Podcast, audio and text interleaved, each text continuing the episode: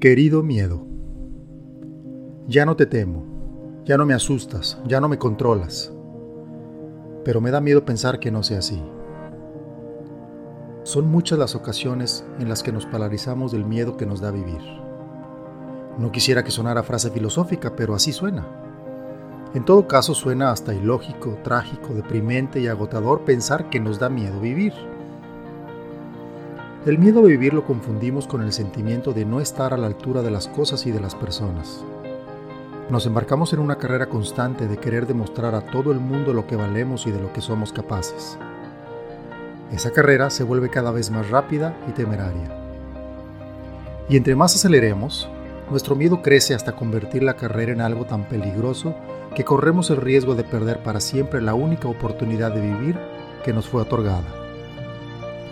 Así de ilógico es, tan carente de sentido y tan irresponsable. No somos capaces de concentrarnos en lo que lo provoca. Solo nos enfocamos en lo que sentimos y queremos rápidamente dejar de hacerlo por cualquier medio. El miedo más peligroso es aquel que nos fabricamos nosotros mismos. Somos lo que pensamos. Nuestros pensamientos fabrican un constante entretejido de ideas que nos llevan a acciones concretas, y si somos miedosos consuetudinarios, simplemente se materializará lo que pensamos.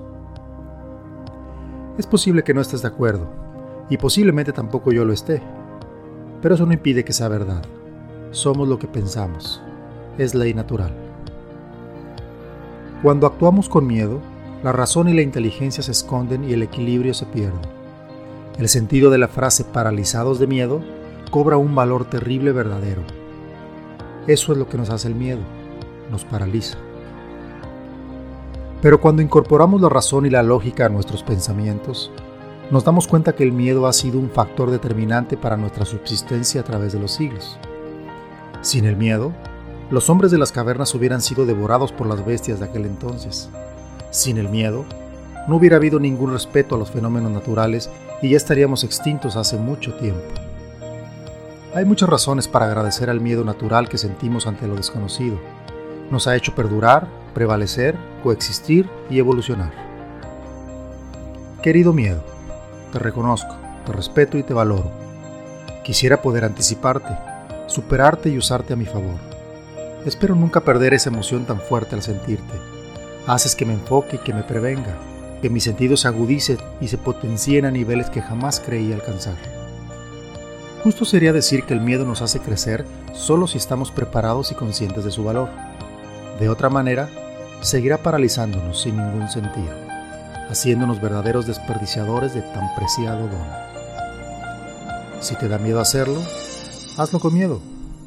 Si te da miedo pensar, piensa con miedo. Si te da miedo vivir, vive con miedo. Pero no cualquier miedo mediocre y sin sentido que no te lleva a nada. Hazlo con tu querido miedo.